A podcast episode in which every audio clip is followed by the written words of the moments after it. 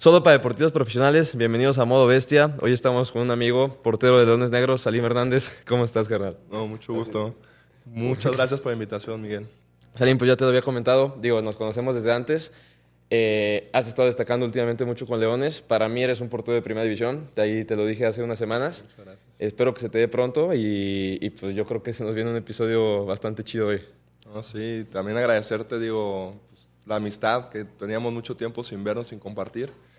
Y pues creo que también hay cosas muy bonitas pues que deja este deporte, pues que es la, la amistad, ¿no? Sí, Más totalmente. Digo, al final, claro que todos queremos llegar, todos queremos llegar a primera división, llegar a selección nacional, llegar a Europa, pero si no lo haces, te aseguro que te va a dejar muy buenas amistades y eso lo hablo mucho con amigos míos, unos que han llegado, otros que no han llegado. El fútbol te da amistades únicas. Eh, creo que vivimos en un ambiente único también porque todos los que somos futbolistas creo que vemos la vida de otra manera y es algo muy chido esas amistades que, pues, que te da. Eh, algo que me gustaría pues, tocar el tema para empezar. ¿Cómo fue ese ascenso que tuviste en Leones Negros? Porque hace, digo, rel- relativamente que hace do- dos años, año y medio estabas de portero suplente, ahorita estás como portero titular, eres de los jugadores más importantes. ¿Cómo fue ese, esa evolución? Pues mira, te comparto, yo estoy desde los 15 años en UDG y pues desde hace cuatro años que se formó la expansión, eh, pues se dio la oportunidad, ¿no? De que me dieran ahí pues, la confianza de, estar de titular. Y pues como tú lo dijiste, o sea, en el, en el fútbol pues, vivimos cosas únicas. Y en la portería, ni se diga que es, yo creo que la posición más difícil eh, de, de todas, hablando también del deporte en sí, muy difícil.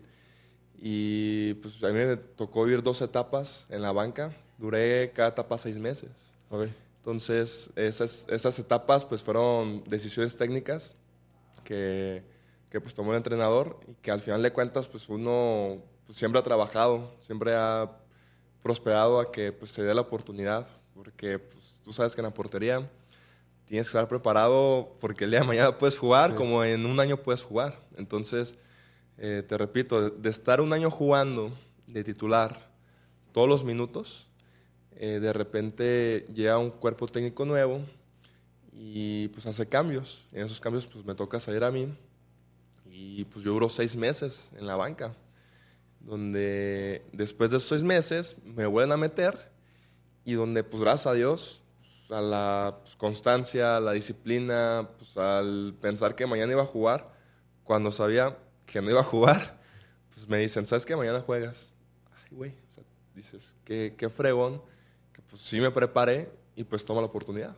Claro. Y eso es súper importante porque muchas veces es fácil como bajar tu, nivel de entrenamiento cuando sabes que no vas a jugar el fin de semana. Yo personalmente creo que lo peor que, puede vivir un jugador es ser portero suplente. Creo que si eres portero suplente es lo peor que te puede pasar en el fútbol. Tú como jugador sabes pues que a lo mejor entras 30 minutos, entras 15 minutos y ahí pues te rifas para ser revulsivo. Como portero suplente, la verdad, muchas veces vas a calentar y dices, la neta, ni quiero calentar, güey. Eh, prefiero quedarme sentado viendo el partido porque sé que no voy a jugar. Porque la única manera en la que juegues es o que se lesione el portero titular, que obviamente es algo que no deseamos, pero eso es la única manera que puede pasar, o una tarjeta roja. Fuera de eso, no vas a jugar. Y la, la vida del portero suplente es muy, muy difícil. Y pues tienes que tener mucha resiliencia para, para seguir entrenando, seguir entrenando, seguir entrenando. Hay algo que, que me gusta pensar, que es que siempre hay lugar para los mejores. Entonces, si tú entrenas, si tú demuestras que, que eres realmente un portero excelente, tal vez este torneo no juegas, pero el siguiente torneo se te va a abrir alguna puerta. Creo que fue lo que, lo que te pasó, se te abrió la puerta, la aprovechaste y pues qué fregón. Digo, ahorita el presente es, mm, creo que es muy bueno para ti. Eh, me acuerdo de un partido que te vi contra Atlanta United, que fue el, el Estadio Jalisco, no sé si lleno, pero sí casi Sí. lleno. ¿Fuiste ahí la figura en, en los penales? ¿Fue el, el- como uno de los partidos más chidos que has vivido o cómo fue ese partido? Sí, fí- fíjate que esa vez fue la primera vez que yo jugué en el Jalisco. Ok. Por X y razón, jugaba con segunda y al siguiente partido iba a ser en Jalisco, me expulsaban. O no me citaban porque tenía que ir a entrenar con el primer equipo, o salía a banca. O sea, nunca me había tocado jugar en el Jalisco. Y esa vez, un martes, me acuerdo muy bien, en la mañana entrenamos y me dice Roberto Hernández, que era en ese- en ese entonces entrenador de porteros, me dice, flaco, vas a jugar en la noche, vas a jugar medio tiempo, es un partido amistoso, más para que te prepares. Ah, está bien. A mí me había tocado jugar en Copa contra Pumas, pero hace un año antes de eso. Entonces, pues era una oportunidad con el primer equipo que yo decía, bueno, pues la tengo que aprovechar. Entonces ya estábamos ahí en el estadio, eh, empiezo a calentar al medio tiempo y la verdad pues fue un partido que lo disfruté mucho porque nunca había jugado en Jalisco. Te repito, había entrenado, Sí. pero jugar así con la gente, estaba mi familia y pues toda la afición, todo pues, el escenario se juntaba para disfrutarlo.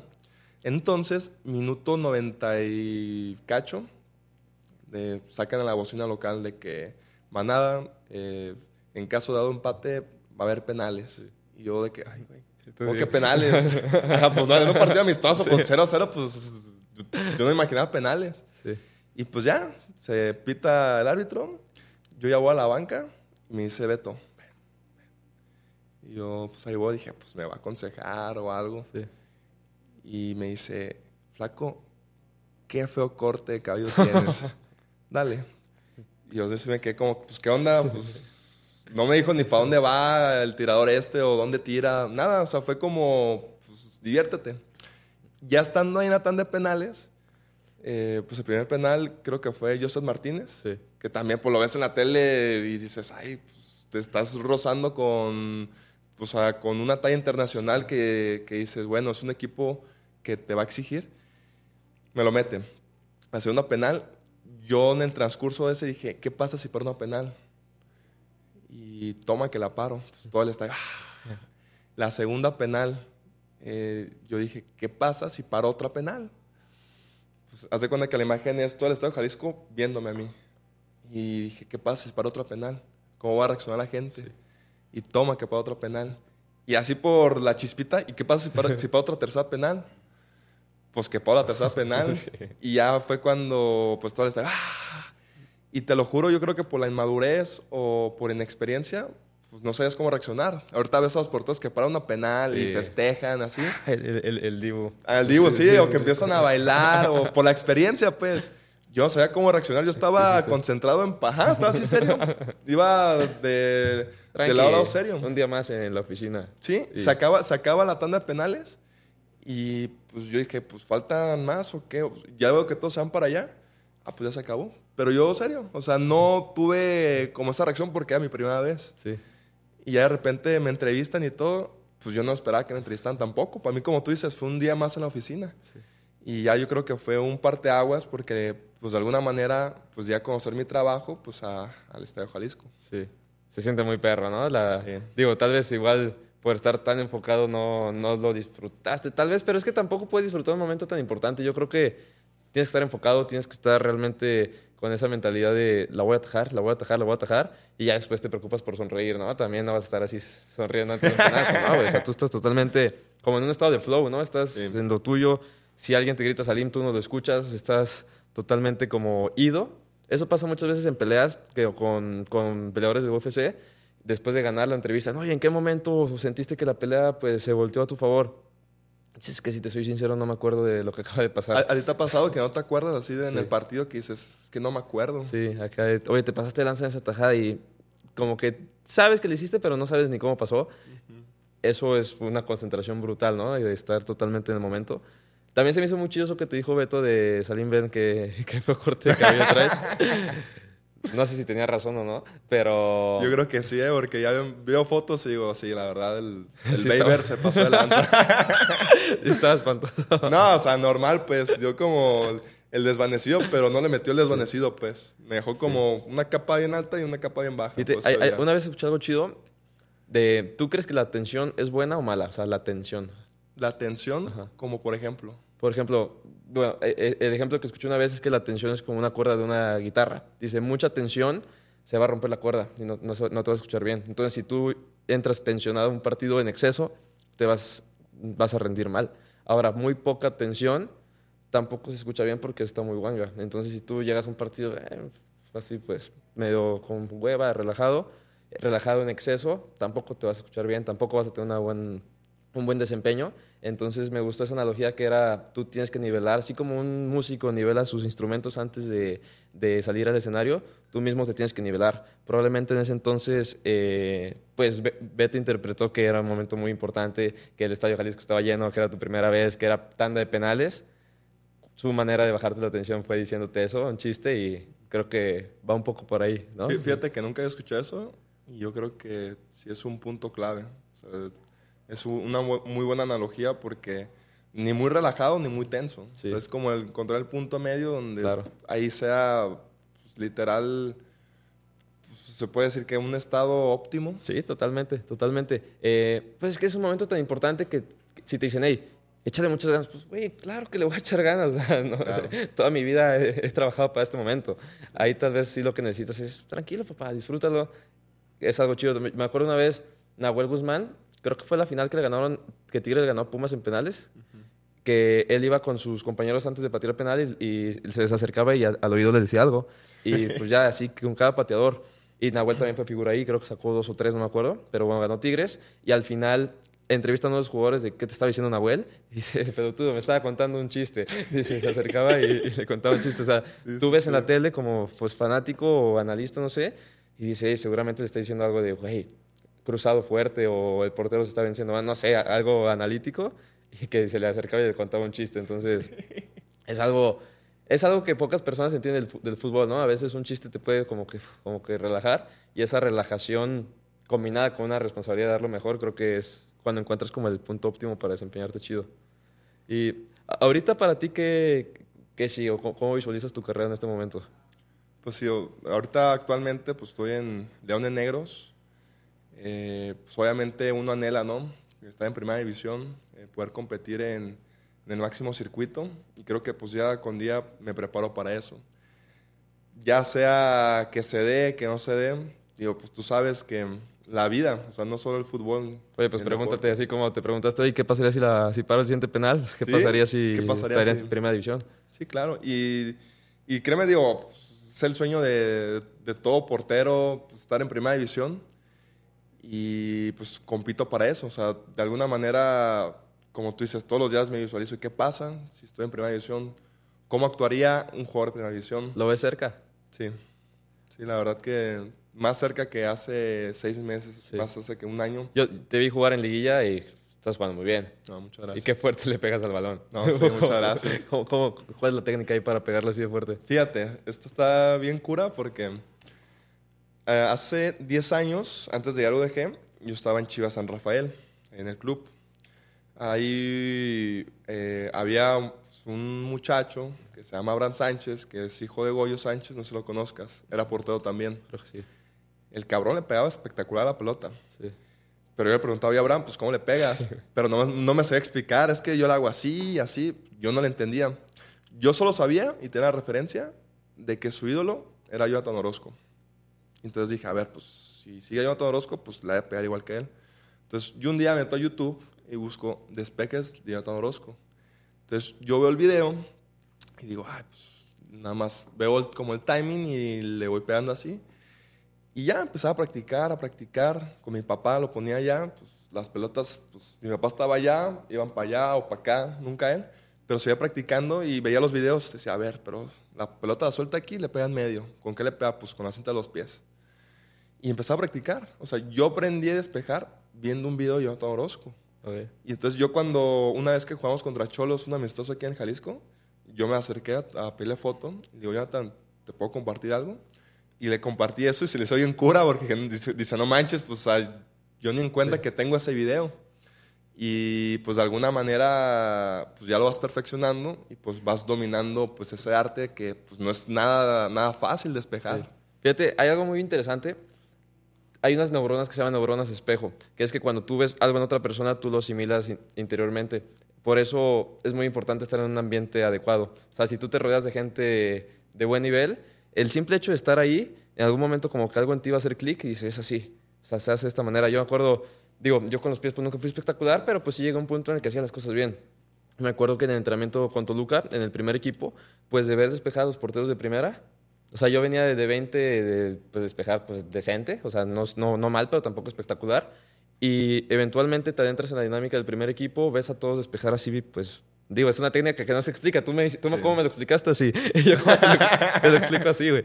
O sea, es difícil de explicar hasta que lo ves. Lo ves tantas veces que como que algo en ti dice, es así. y, lo, lo, terminas por hacer.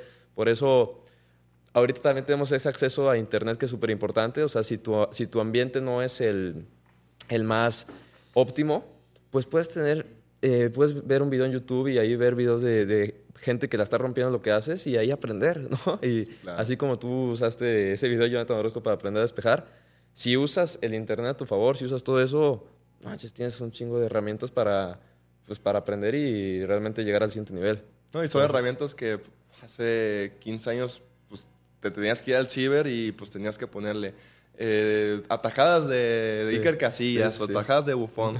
Pero pues es una herramienta que digo, a mí me ayudó muchísimo y hasta la fecha pues lo sigo platicando así como pues curioso porque muchas personas se imaginan otra cosa. Sí, sí, se imaginan que te dicen, a mí me es la técnica, ¿no? La técnica, la técnica y por eso muchas veces lo mejor es hazlo, hazlo, hazlo, hazlo, ve los mejores y hazlo, ve los mejores y hazlo y llega un momento. A, veces pasa que, bueno, a mí me ha pasado, me ha pasado que ves un partido de, eh, en televisión o en vivo de alguien que juega muy bien y automáticamente como que tú llegas a la cancha y, y juegas bien.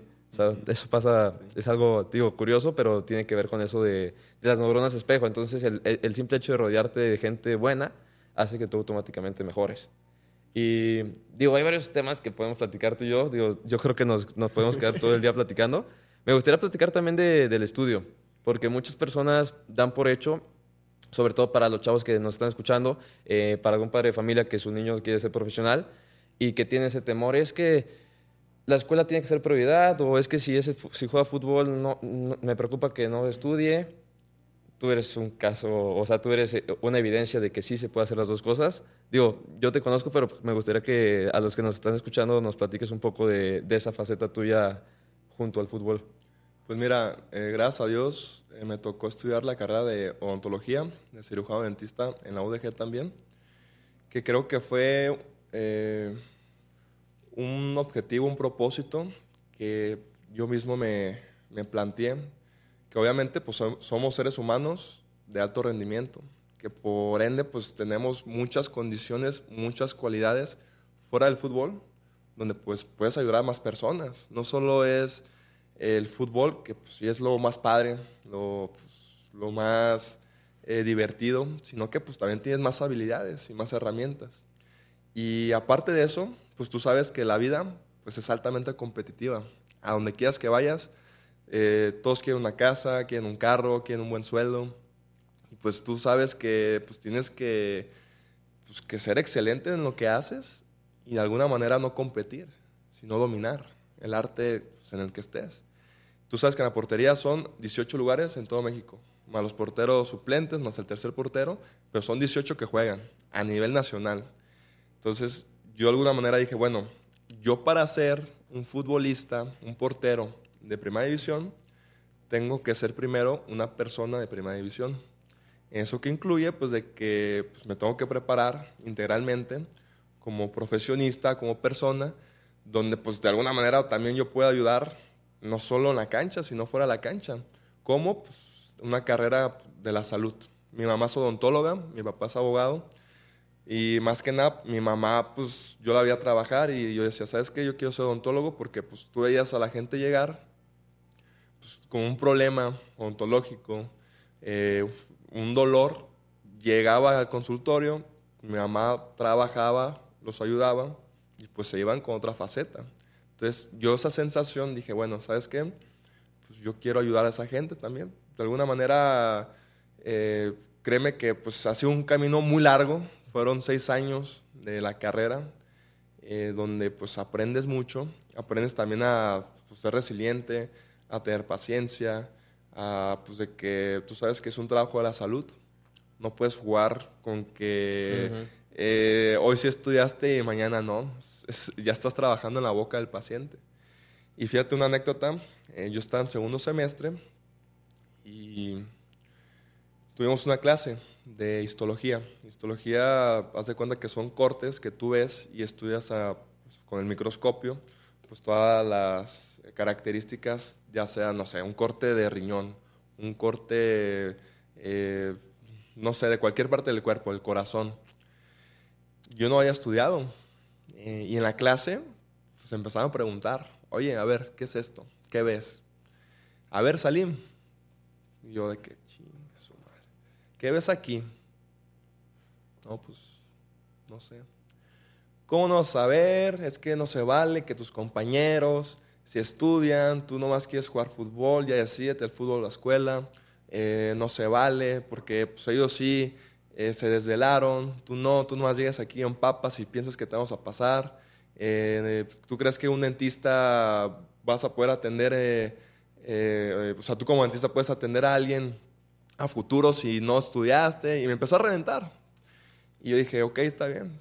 La verdad, pues sí me sentí de alguna manera pues, golpeado, porque decía, bueno, pues que tiene razón, pues, tengo que saber. Pero por otra, pues, dije, bueno, ok, me voy a poner las pilas. Yo salgo de la clase y yo le marco a mi mamá llorando. Le dije, mamá, ¿sabes qué? Yo creo que mejor me voy a dedicar a jugar fútbol. Y ya, pues el estudio lo puedo hacer ya después de que juegue. Y mi mamá me dice que, hijo, ¿sabes qué? Tranquilo, mientras que tú tengas un pie en la escuela, sales porque sales. Con un pie que tengas ahí adentro. Bueno, ok, está bien, seguimos. Ya después, dos años después, viene un partido en expansión donde Sague dice de que Salim Hernández, portero de la UDG, cirujano dentista, está en sexto semestre de odontología. Y, ah, cabrón, o sea, ya te entra el clic, pues a lo mejor el reconocimiento, pues de que sí valió la pena. De que alguna manera, pues ya la gente ya se eh, conectaba conmigo por el simple hecho de ser estudiante. Hay muchas personas que me, han enviado mensajes por redes sociales de que me comentan que yo estoy viviendo su sueño, de que a ellos les encantaría, les hubiera gustado jugar fútbol profesional y a la vez estudiar, pero muchas veces pasa de que los padres, eh, la familia, pues te empiezan a inculcar que o el fútbol o la escuela. Yo te puedo compartir que se puede hacer las dos cosas en alto rendimiento, en la excelencia. ¿Por qué? Porque en mi caso yo siempre di prioridad al fútbol nunca lo descuidé, jamás. Fue la primera prioridad. Si yo tenía sueño, me iba al carro a dormir. Si tenía hambre, me iba a comer, pero yo reponía esa clase. en ningún momento dejé de hacer ni, ni le bajé el nivel ni el ritmo porque yo sabía que en algún momento pues me iba a dar frutos. Sí, qué chingón. muchas gracias. No es fácil, ¿verdad? O sea, obviamente no es fácil, pero pues nada que valga la pena en esta vida es fácil, ¿no? Hay que hay que meterle. Igual hay, hay eh, eh, herramientas también, digo, una carrera igual te la acabas en, no sé, cinco años, tal vez tú lo hiciste un año más tarde de lo convencional, pero yo creo que cuando quieres algo encuentras maneras, ¿no? También tenías el apoyo de, tu mamá, siempre es importante tener ese apoyo de casa, digo, igual al final si no viene de casa, sí es importante tener apoyo porque hay momentos duros, hay momentos grises en los que dices que esto es demasiado, esto sí me está sobrepasando, y cuando alguien más te dice, pues dale, si te, dice, te, dice tu madre, mientras tengas un pie adentro, lo sacas porque lo sacas. Luego escuchar el comentario de Sage ahí, pues tú jugando en Copa, eh, Copa de México. No, esa fue un partido de expansión contra Morelia. Ok, yo creo que también te dio motivación y al final cuando empiezas a ver que todo lo que haces te está llevando a otro nivel de excelencia, es algo muy chido.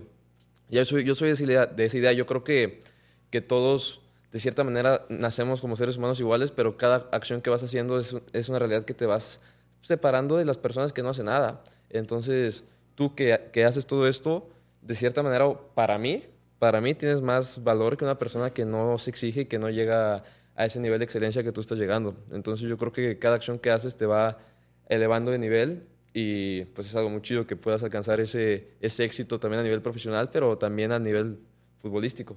Qué perro. Fíjate que hablando de eso de la excelencia, a mí una vez me quedó bien claro platicando, leyendo, que la excelencia siempre llama la atención a donde vayas. O sea, te fijas en lo mejor. Si en algún momento, no sé, van a operar a alguien, un familiar cercano o, alguien importante en ti, pues dices que lo opere el mejor. No le dejas las manos a alguien de alguna manera, pues de que pueda ser mediocre, que pueda ser a medio pelo, sino que lo mejor. Y la gente a veces pues sí se fijan lo mejor y quieren lo, mejor y desean lo mejor, pero no están dispuestos a pagar el precio para ser mejor. Sí, totalmente. Y ahorita está muy de moda el, pues, la, tendencia de, no, todos somos iguales, todos, todos somos seres humanos iguales. O sea, sí, o sea, sí, o sea, en, términos de derechos, pero en términos de valor, en términos de, de realmente dominar lo que haces, como tú acabas de decir, siempre queremos estar con los mejores si las cosas no te están, si no te está yendo bien la vida o si, o si no estás en el lugar donde, estás, donde quieres estar, en vez de decir a los demás, hey, valórenme, mejor tú haz cosas para realmente que, ese, que te merezcas ese valor, ¿no? Y digo, qué chido, digo, te, te, he dicho muchas veces, pero qué chido porque es algo que no, no cualquiera lo hace y por eso ti, pues, te estás elevando a un nivel que muy pocas personas pueden llegar. eh, todo eso va también un poco de la mano de la, la mentalidad del fútbol, de la mentalidad del, del portero. El portero sabemos que es una posición que no es que no te puedas equivocar, pero es que cada error se ve reflejado en el marcador. ¿no?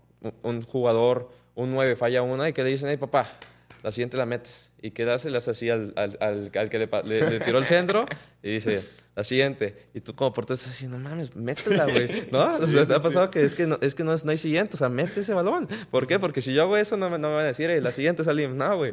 No, se te cambian los dos sí, así como que... Claro, ¿qué, qué, qué, ¿qué, estás haciendo? Entonces, eso es muy típica, la siguiente, papá. Pero tú como portero dices, no, güey, no hay siguiente, o sea, mete esa. Sabemos que somos humanos, hay, hay errores, eh, el error es parte del juego. Creo que tenemos que aprender a lidiar con eso. ¿Tú cómo manejas esa faceta del portero? Esa parte del error, esa personalidad para levantarte, ¿cómo, cómo le haces? Fíjate que hay una anécdota también. En el primer torneo de expansión había hecho muy buenos partidos. Hasta la jornada, pues ya casi para acabar el torneo, del primer torneo, me toca equivocarme. Y gracias a Dios, pues ganamos. Entonces, tú te sientes con una resaca emocional uh -huh. que dices, maté a alguien o qué onda, porque sí. se siente como culpable, como... Oye, ganaron todos contentos si tú no vestieras así, ¿verdad? Sí, Digo, literal. A mí, a, mí, me ha pasado eso. Güey, ¿qué traes? No, estoy, estoy bien. pero, pero por la garganta. Que, sí. y, y pasa, en la portería pasa. Y al día siguiente, yo me acuerdo, estaba en un café, yo solo. Quería soluciones. Decía, pues, ¿qué, ¿cómo le puedo hacer para pues, no sentirme así? Entonces yo le hablo a Campestrini, ¿te acuerdas de Campestrini? Sí. Exportó de Puebla, de Celaya, de Cancún. Y le digo, oye, tanquecito, por Instagram, ¿crees que puedo hablar contigo? Sí, márcame. Le marco, hablamos, y él me comparte algo muy cierto. Me dice, tanquecito, mira, no sé si te acuerdas un error que él, que él tuvo contra Chivas. Sí, que la dejó. Ajá, llega Carlos Fierro, se la quita y pierden 3-2. Dice, tanquecito, yo ese partido, una semana antes, contra Pachuca, había sido figura. O sea, figura había sacado todo. Uh -huh. Llega el partido contra Chivas, todo controlado, la suelto, gol. Era la mufa del país. Al siguiente ya era la mufa. Entonces, yo te puedo compartir de que el portero tiene que convivir con error todos los días. Si no estás dispuesto a convivir con error todos los días, no seas portero porque todos los días te vas a equivocar. Y es una posición que lamentablemente, por ejemplo, dice, en mi caso, pues me costó la salida de Puebla. Entonces, imagínate, yo llego al arco, otra vez al Acron, pues te, te llenos fantasmas otra vez.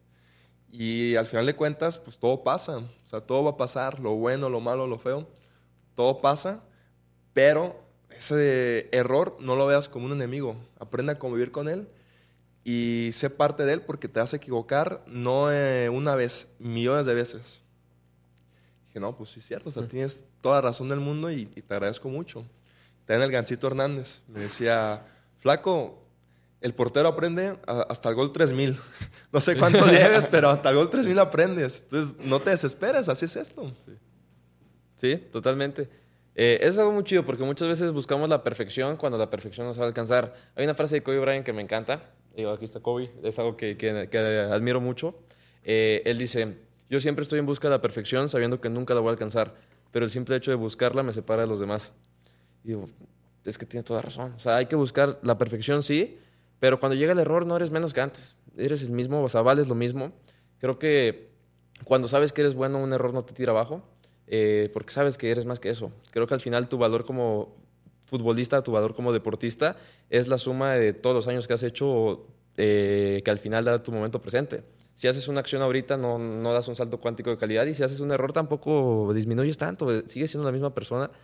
Y, y cuando aprendes, como tú dices, a lidiar con ese error, eh, creo que todo se hace más, más llevadero. También el tema, te equivocaste, sí, pero bueno, si sigues trayendo ese error en mente, la siguiente jugada es muy probable que te vuelvas a equivocar. Entonces, ahí sí, pues entras en un, en un precipicio que es difícil salir. Entonces, eh, yo tengo un video de Keylor Navas, bueno, bien presente, que se equivoca contra el Betis.